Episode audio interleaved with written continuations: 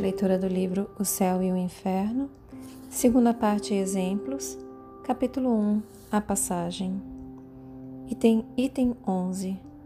Bem diferente é a posição do espírito desmaterializado, mesmo nas mais cruéis doenças. Os laços fluídicos que o unem ao corpo, sendo tão fracos, se rompem sem nenhum abalo.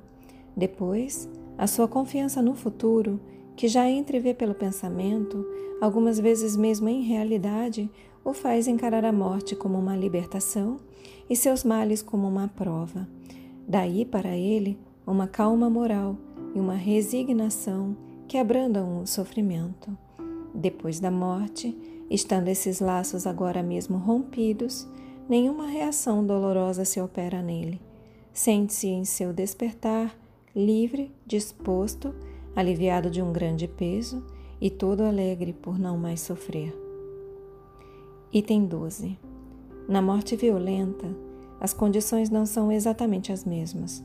Nenhuma desagregação parcial pôde trazer uma separação preliminar entre o corpo e o perispírito. A vida orgânica, em toda a sua força, é subitamente detida. O desligamento do perispírito começa, pois, somente depois da morte, e nesse caso, e nesse caso como em outros, não pode se operar instantaneamente. O espírito apanhado de improviso está como atordoado mas, sentindo que pensa, se crê ainda vivo e essa ilusão dura até que tenha se conscientizado de sua posição. Esse estado intermediário entre a vida corporal e a vida espiritual é um dos mais interessantes a se estudar, porque apresenta o singular espetáculo de um espírito que toma o seu corpo fluídico por seu corpo material e que experimenta todas as sensações da vida orgânica. Oferece uma variedade infinita de nuances segundo o caráter, os conhecimentos e o grau de adiantamento moral do espírito. É de curta duração para aqueles cuja alma está depurada, porque neles havia um desligamento antecipado, do qual a morte, mesmo a mais súbita, não fez mais que apressar o cumprimento. Em outros, pode se prolongar durante anos. Esse estado é muito frequente mesmo nos casos de morte comum, e não tem para alguns nada de penoso segundo as qualidades do espírito, mas para outros é uma situação terrível. É no suicídio, sobretudo, que essa situação é mais penosa. O corpo preso ao perispírito por todas as suas fibras, todas as convulsões do corpo repercutem na alma, que delas experimenta atrozes sofrimentos. Item 13.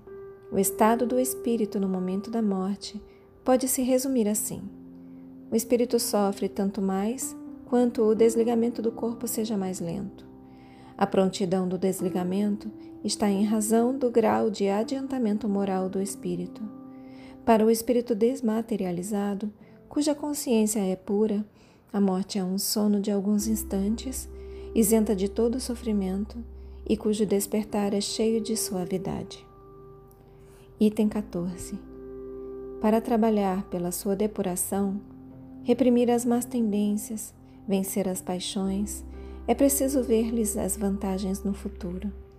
Para se identificar com a vida futura, dirigir-lhes as suas aspirações e a preferir à vida terrestre, é preciso não só nela crer, mas a compreender.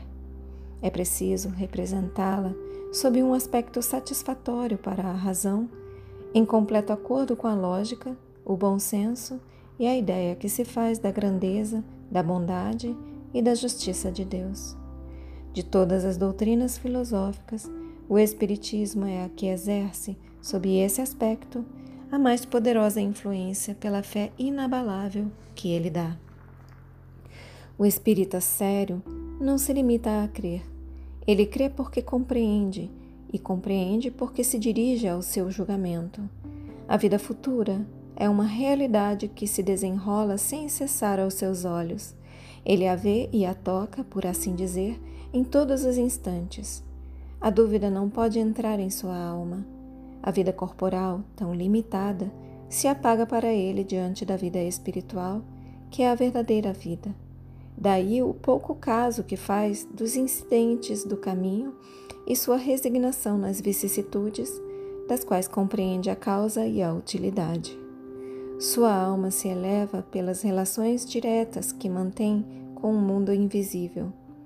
Os laços fluídicos que o ligam à matéria se enfraquecem e assim se opera um primeiro desligamento parcial que facilita a passagem desta vida para a outra. A perturbação, inseparável da transição, é de curta duração, porque logo o limiar transposto, ele se reconhece. Nada lhe é estranho, tem consciência de sua situação. Item 15. O Espiritismo, seguramente, não é indispensável a esse resultado. Também não tem a pretensão de só ele assegurar a salvação da alma, mas a facilita pelos conhecimentos que proporciona, os sentimentos que inspira e as disposições nas quais coloca o espírito a quem faz compreender a necessidade de se melhorar. Dá, além disso, a cada um os meios de facilitar o desligamento de outros espíritos no momento em que deixam o seu envoltório terrestre e de abreviar a duração da perturbação pela prece e pela evocação. Pela prece sincera, que é uma magnetização espiritual, provoca-se um uma desagregação mais pronta do fluido perispiritual. Por uma evocação conduzida com sabedoria e prudência, e com palavras benevolentes e de encorajamento, tira-se o espírito do entorpecimento, tira-se o espírito do entorpecimento em que se encontra, o ajudando a se reconhecer mais cedo. Se é sofredor, o excita ao arrependimento, que somente pode abreviar-lhe os sofrimentos. E aqui vem uma nota. Os exemplos que iremos citar apresentam os espíritos em diferentes fases de felicidade e de infelicidade da vida espiritual.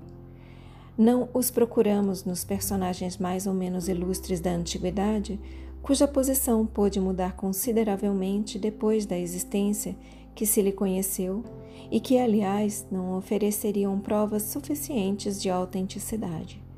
Nós os tomamos nas circunstâncias mais comuns da vida contemporânea, porque são as que cada um pode encontrar mais assimilação e das quais podem-se tirar as instruções mais proveitosas pela comparação. Quanto mais a existência terrestre dos espíritos se aproxima de nós, pela posição social, as relações e os laços de parentesco tanto mais nos interessam e é mais fácil controlar-lhe a identidade. As posições vulgares são as de maior número, por isso cada um pode se fazer mais facilmente a aplicação delas. As posições excepcionais tocam menos, porque saem da esfera de nossos hábitos. Essas não são, pois, as ilustrações que procuramos. Se nesses exemplos encontram-se algumas individualidades conhecidas, a maioria é completamente obscura. Nomes retumbantes nada teriam acrescentado para a instrução e poderiam ferir susceptibilidades. Não nos dirigimos nem aos curiosos, nem aos amantes do escândalo, mas a aqueles que querem seriamente se instruir. Esses exemplos poderiam ser multiplicados ao infinito, mas para limitar-lhes o número, escolhemos aqueles que podem lançar mais luz sobre o estado do mundo espiritual, seja pela posição do espírito, seja pelas explicações que, no caso, eram para se dar. A maioria é inédita, somente alguns já foram publicados na Revista Espírita. Suprimimos nestes os detalhes supérfluos conservando apenas as partes essenciais aos objetivos que aqui nos propusemos e lhes acrescentando instruções complementares que puderam ocorrer ulteriormente. Fechem os olhos, permitam que essas palavras se aprofundem em vocês e expressem gratidão aos seus guias, mentores, protetores e anjo guardião. Assumam a intenção de contemplar por mais algum tempo sobre essas palavras Expressem gratidão a Deus, agradeçam a si mesmos pela continuidade na leitura E eu também agradeço a vocês pela oportunidade. Boa noite. Namastê.